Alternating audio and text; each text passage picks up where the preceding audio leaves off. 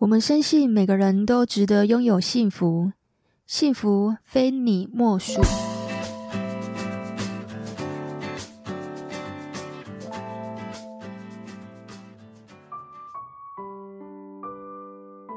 大家好，你现在收听的是《非你莫属》的节目，我是杜菲，是一名解决问题型的心理师。我喜欢多面向思考，我会带你用不同的视角和维度去看待同一件事情。我的论点属于中间立场。那如果你是女性，我的节目可以让你更了解男人；如果你是男性朋友，你将会更懂得怎么跟女性相处。因为知己知彼，才能够百战百胜啊！我在每一集都会教你们一些小技巧、小撇步。我们今天来聊聊，到底这部影集要教我们爱情的哪些视角呢？好，我先来讲《长相思》这部影集呢，在大陆非常非常红，现在是排行榜的第一名。它之所以会那么的好看，是因为它结合了亲情、友情、爱情和事业这四大元素，里面的男女主角呢都非常会演戏。我看完这部剧，我才知道什么叫做演技啊！这个相信听众朋友们，我们的老粉丝吼都知道，我讲《长相思》已经讲很多遍了。我最爱里面的就是相柳了。好，我先来剧透一下，因为怕有些听众是没有看过《长相思》这部影集啊。男主角一号就是昌炫，他是小夭的表哥，他在里面扮演着一个对外人心狠手辣、霸气冷酷，但是却对唯一的妹妹小夭呵护备至。他一开始啊，其实只把小夭当作妹妹，可是后来呢，发现自己对小夭的情谊越来越藏不住了，全是对他的吸引力大过于男女之间的爱情啊，所以他永远也不会是小夭的良配。那为了巩固王位呢，对他来说啊，只要有帮助的女人，娶谁都一样。所以呢，昌炫也娶了很多他不爱的女人。但自始至终，他心里面只有一个人，那就是他的表妹小夭。男主角二，涂山璟，他在里面呢扮演的两种角色。涂山璟在落魄的时候扮演的角色就叫做叶十七，他在里面呢扮演着九尾狐的世家，精通琴棋书画，是一个精明的生意人。但是对小夭呢，却是百依百顺的小奶狗。涂山璟呢，以现代来说的话，他大概是首富这样子的一个资格哦。涂山璟的爱情观呢，一直都是只爱情人，不爱江山。因为他曾经被大哥陷害，经历了一次生死交关，所以钱财对他来说就跟浮云一般的不重要。他要的啊，只是相伴相守的爱情。男主角三，相柳，在里面扮演着是一个九头妖怪的蛇妖。他在里面呢是一个高冷的美男子，他对外呢是一呼百应的军师，但是他外表高冷，但是内心却非常的柔软，美，强。惨，真的是他的代表作。他和小夭呢变成知己，后来也不知不觉的爱上了小夭。那相柳的爱情观是什么呢？相柳这个人就很妙了，明明很爱一个人，却要把他推向给别人。他每次帮小夭一次呢，他都会伪装成交易来谈，不想让小夭有一种愧疚感。因为他知道啊，他给不了小夭想要的一生陪伴，他知道他注定要死在沙场上，他宁可把心爱的人推向涂山璟。男主角是赤水丰隆，他在里面扮演着灵力高强，是赤水族的族长。他到底喜欢小夭什么呢？他喜欢小夭。跟他一样喜欢冒险、喜欢拼酒的小妖，小妖喝起酒来一点都不输男人。丰隆的爱情观是什么呢？丰隆的爱情观就是政治联姻啊，这一点跟苍鉉非常的像。苍鉉娶了很多他不爱的女人，也是为了政治联姻。但是丰隆的爱情除了政治联姻之外，他还喜欢小妖多了那么一点，至少他娶的也不完全是一个他不喜欢的人。他连跟小妖求婚都非常的妙哦，都用谈判的方式。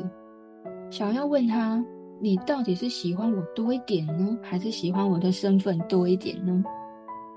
当时的小妖已经是浩林国的王姬了，所以丰隆如果跟小妖结婚，肯定是不吃亏的。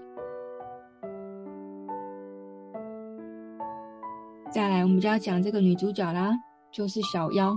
她是浩林国的王姬，但她其实本质上就是一个天真的傻妞一个。她并不想当浩林国的王姬，她只想要隐居生活，做一个快乐的文小六，跟爱人一辈子不离不弃，一生相依。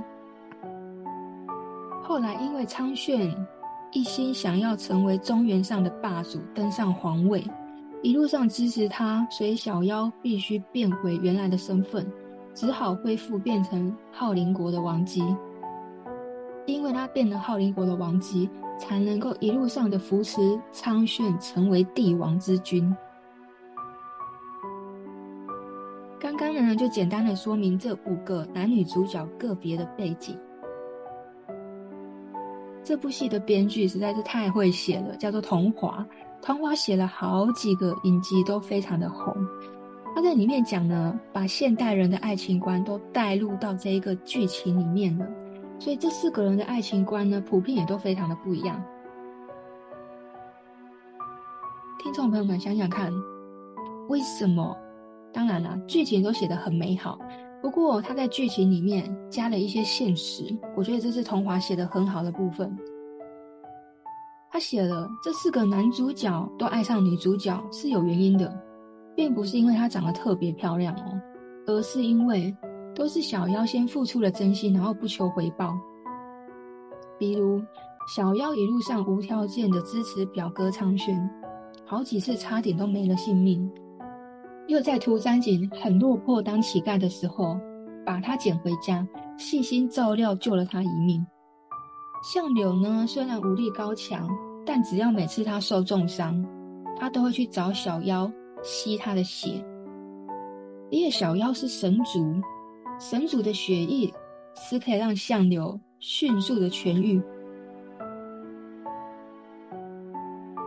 所以呢，我们就知道，如果你想得到真爱，你得先学会付出，而不是一昧的去索取。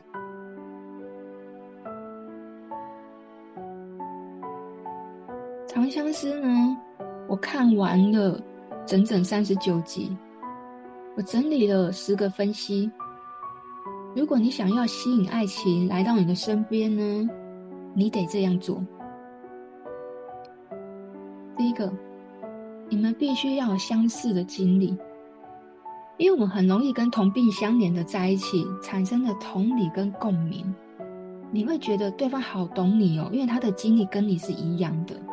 那剧情里啊，苍鉉跟小妖他们都是在童年被遗弃的人，他们也都在童年的时候就失去了爸爸跟妈妈，所以他们一直都相依为命的长大。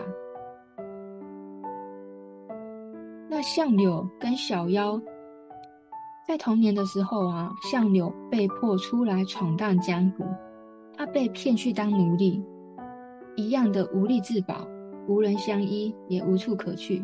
所以相柳特别的理解小妖，小妖也是特别特别的理解相柳的处境，因为他们都曾经被遗弃，所以更能够去理解对方，也更懂得去珍惜对方。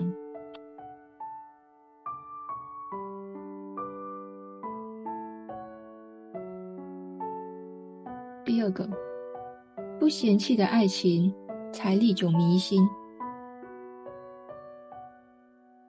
涂山璟在剧情里面啊，可以说是高富帅，但是他为什么非小妖不娶呢？因为对涂山璟来说，大多数的人都只是锦上添花，没有人愿意雪中送炭。只有小夭是看过他最丑陋、最不堪的那一个面相，而且还愿意接纳他的人。他在他最落魄的时候救了他的命。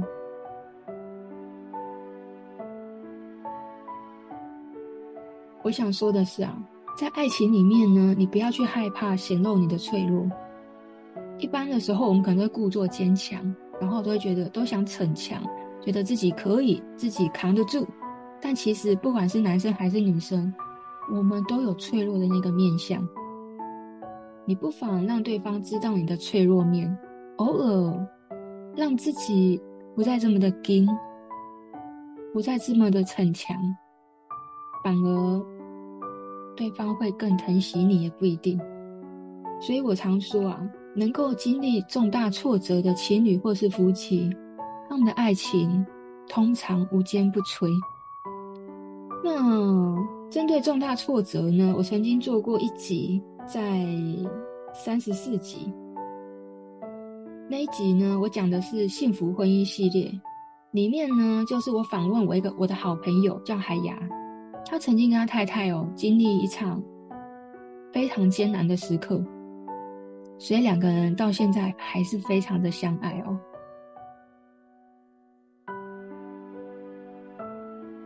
我觉得幸福婚姻它不是不可能，而是有的时候我们真的是得去面对一些困难，而且是两个人共同一起面对这个困难。其实人生有太多的困难要去面对，要去处理，要去解决。但通常如果一直都是你一个人孤军奋斗，那就会觉得心很累。所以如果另外一个人可以陪着你一起去面对这个困难，他就会产生两倍的力量，所以我才说，如果能够一起经历这个重大挫折的情侣或是夫妻呢，他们的感情扎根得非常稳，几乎是无坚不摧。好，再来我们来讲第三点，有一种爱呢是成全，也是放手。这边讲的呢就是相柳，相柳是一个。海里面的蛇妖，它是有九头、九个脑袋的一个蛇妖，因为跟小夭是同病相怜，因为他们有着过去童年类似的经验，两个人对彼此产生了联系。小夭不会瞧不起他，两个人都可以很放心的说出自己悲惨童年的故事，因为我愿意说出我的这么不堪。愿意说出我这么这么难受的回忆。阿德勒曾经说过一句话：有的人是要用一生去治愈童年，有的人是用童年去治愈一生。相柳和小夭很显然是要用一生去治愈童年的人，所以他们两个并不害怕去对对方说出自己内心最悲伤的童年。相柳一开始是把小夭当作是知己一样的，就像好朋友一样的这样子聊聊天。但是后来啊，相柳发现自己好像也不知不觉的爱上了小夭。他知道小夭无力自保，无人相依，也无处可去，所以相柳就教小夭学习射箭，让他有力自保，也救了涂山璟，让小夭有人相依。他为了救小夭一命，牺牲了自己一条性命，并把他送回到苍炫的身边，让他有处可去。现实的生活里啊，其实也有着成全和放下，而不是自私的占有。像这样的人呢、啊，我真的特别的佩服，因为爱情的本质，它就是一种占有。我一心一意，我只想跟你在一起。我眼睛里容不下任何人，这样子才是爱情啊！可是为什么相柳他却可以做到成全跟放下呢？是因为他早就知道自己的命运的结局了，因为他是军师嘛，所以他已经是一定是跟着士兵打仗，所以他知道他最后一定是要战死在沙场上的，他没有办法给小妖想要的生活，所以呢，他愿意选择成全跟放下。有些人他就是能够做到成全跟放下呢，是因为他认清了事实，他认清了自己做不到对方想要的陪伴，他认清了事实，对方想要的自己给不起。我觉得这种认清真的让我挺佩服的。你呢？你身边也有过这么认清现实爱情的人吗？如果有，也希望你在底下留言跟我说哦。再来呢，我就想要吐槽一下了，这部剧到底有哪些点很值得吐槽呢？我觉得现实生活里根本就没有叶十七这种人啊！啊，叶十七是落魄的涂山璟，他对小妖呢是言听计从，叫他往东，他不敢往西。小妖不管怎么赶他走呢，他都是不离不弃哦。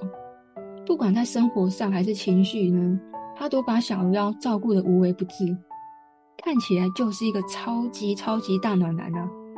哇，我觉得他这部戏出来真的是锁住好多的女性粉丝啊，因为太多人想要这种男朋友了，既听话又有钱又很帅，哇，这种男生谁不想要呢？但我必须要讲，现实生活真的没这种人呐！姐妹们，你们要知道，如果一个男生他对你百依百顺呢，只有付出也不求回报的人，真的是世间少有啊！即便他很爱你呢，他也不太可能对你言听计从一辈子啊，因为人本来就是会变的。这种人真的是梦中才会有。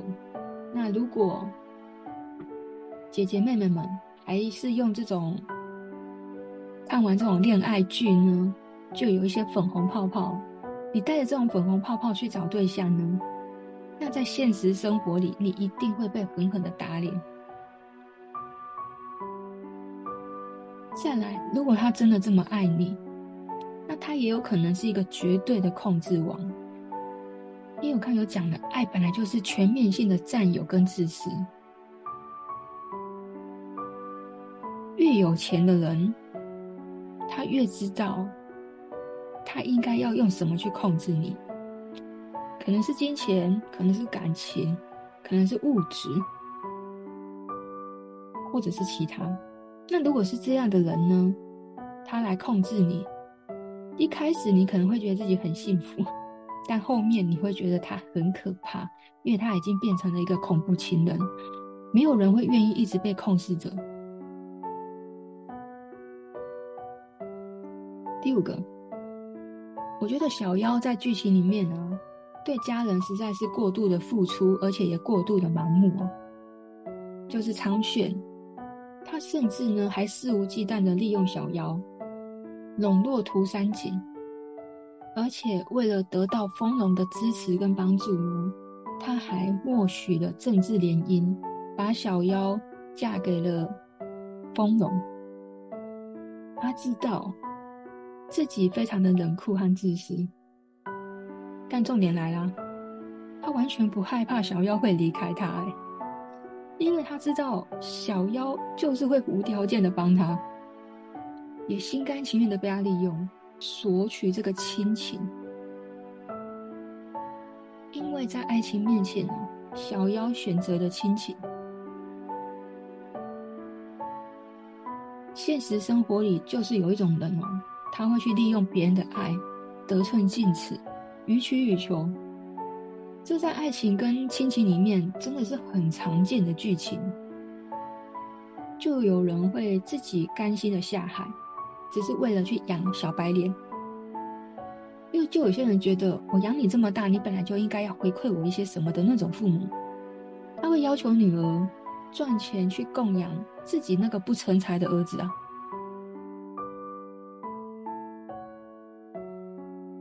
第六个，政治联姻，强强联手。似水丰隆到底爱的是小夭这个人多一点呢，还是爱他的身份多一点呢？当你问这个问题的时候啊，肯定是身份多了一点嘛，对不对？因为对某些人来说，婚姻它只是一种资源整合的手段，只有两个人都很强，才叫做资源整合、合并、利益共享。我们的资源合并，那我们的利益就可以共享。你的资源就是我的，我的资源也是你的，所以它叫做资源整合。再来，我们来聊聊防风易印，他只爱权势地位吗？他到底图什么呢？他在剧情里面啊，防风易印的娘家家产就是比不上涂山璟，他选择一个不爱的男人涂山璟，却执着要嫁给他，这是为什么呢？因为对某些人来说，他的婚姻就是资产重组的方式。这在现实生活里啊，找了。自己不喜欢的人结婚，那只是为了他背后带来的意义啊。什么叫做资产重组呢？就是我是比较弱势的那一个，但我我要高攀啊，我要高攀一个比我还要强的资产要比我高的人，我才有机会资产重组嘛，重新拼装啊。这笔交易很明显很划算啊，对某些人来说。婚姻就是资产重组的手段。第八个，涂山璟的软弱到底会对爱情带来什么样的麻烦事呢？涂山璟呢，我们刚刚都讲他的好嘛，他就是一个很疼很疼女朋友，然后很善良，然后一个很温暖的人。可是这个温暖的另外一个面相就是软弱啊。我们看一个人，不可能只看一个面相吧？如果你认为这个人很强势，另外一个面相就代表他能力好嘛？所以通常呢，你看一个人的优点，他一定会带来另外一个缺点。那这个善良呢？他不断的原谅他的大哥，大哥为了夺家产。陷害他，虐待他，把他变成乞丐，把他变得很不堪，全身都是伤。这样的人，你还报复啊？神了，你这么善良的人，他又被自己的奶奶下了药。离婚之后呢，奶奶把她跟防风易印睡在一起，结果防风易印怀孕了，后来也变成了，你不得也只能结婚了嘛。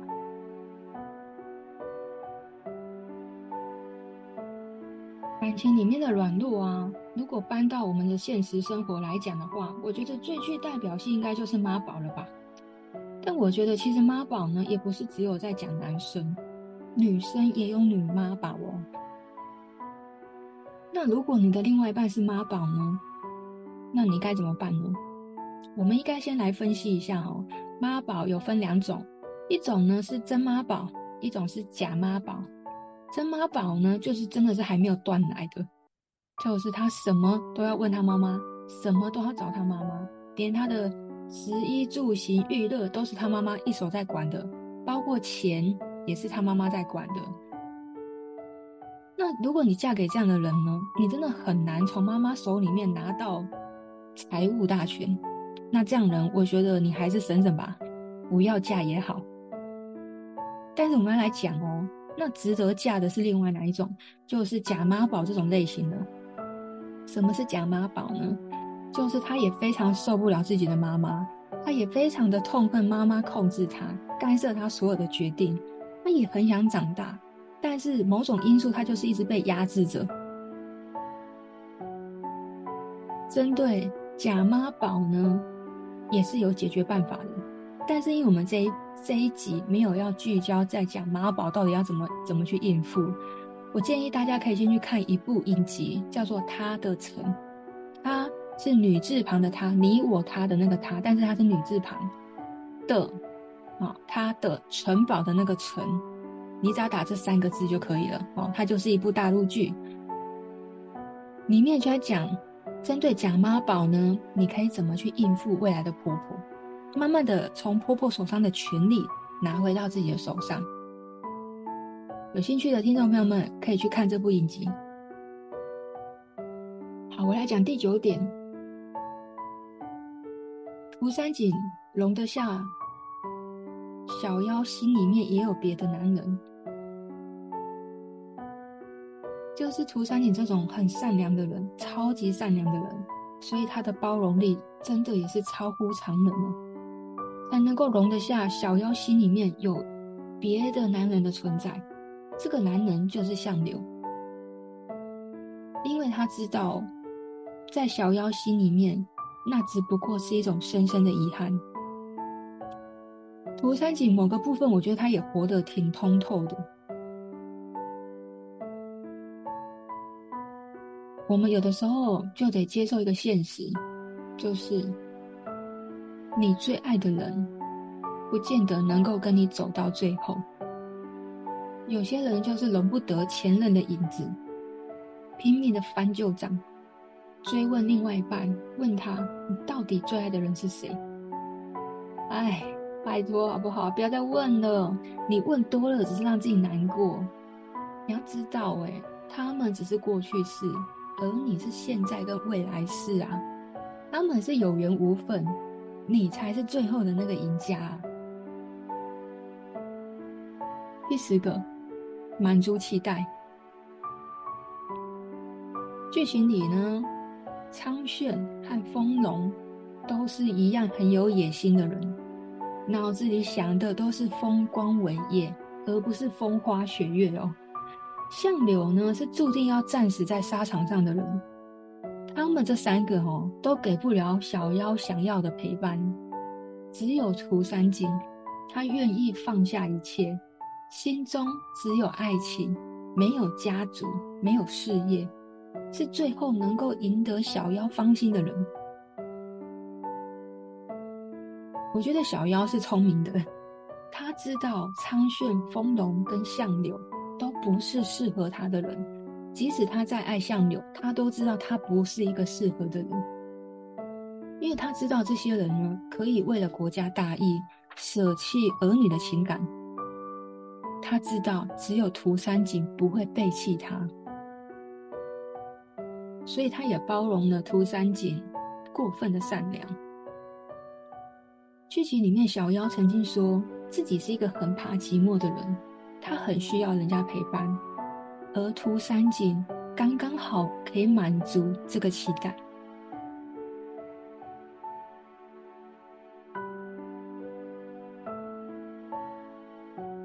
想要拥有一段好的感情，你得先了解你自己。你知道自己喜欢什么跟不喜欢什么，你就会知道你适合什么跟不适合什么。最后，因为了解了自己，你才能够去选择最适合你的那个良配的人。涂山璟他不是最好的，但却是最符合小夭爱情观的人。一辈子两个人不离不弃。一生陪伴，这是两个人想要的爱情。最后，我想说，爱与被爱之间，它一直都是一道很难的题目。无论你怎么选呢，我都希望你可以像涂山璟一样的勇敢先付出。我都希望你可以像小夭一样，不害怕受伤。懂得接受别人的爱，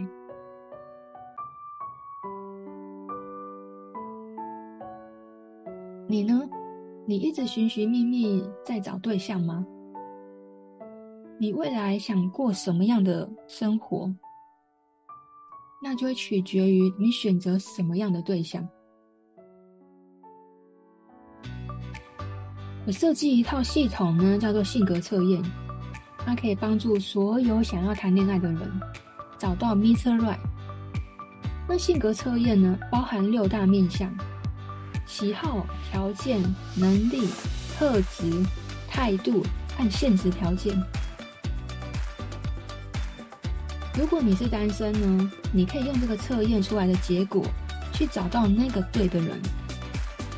这套测验呢，可以帮助你节省时间，不要去遇到错的人，因为我们真的没有那么多的时间一直在认识、交往、分手、认识、交往、分手。你到后面，因为你一开始就是一个错的人，所以到后面交往之后，你才发现这个人是错的，后面你又分手，好累哦。我们真的真的没有那么多的美国时间，一直不断的去做筛选。后来呢，我就认为这套筛选。是可以拿来前面用的。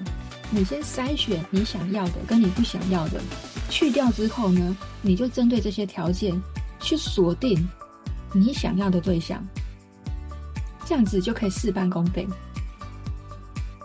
那如果你今天是有伴侣的人呢，你测验出来的这个结果，它也可以让你知道你身边这个人到底是不是对的人。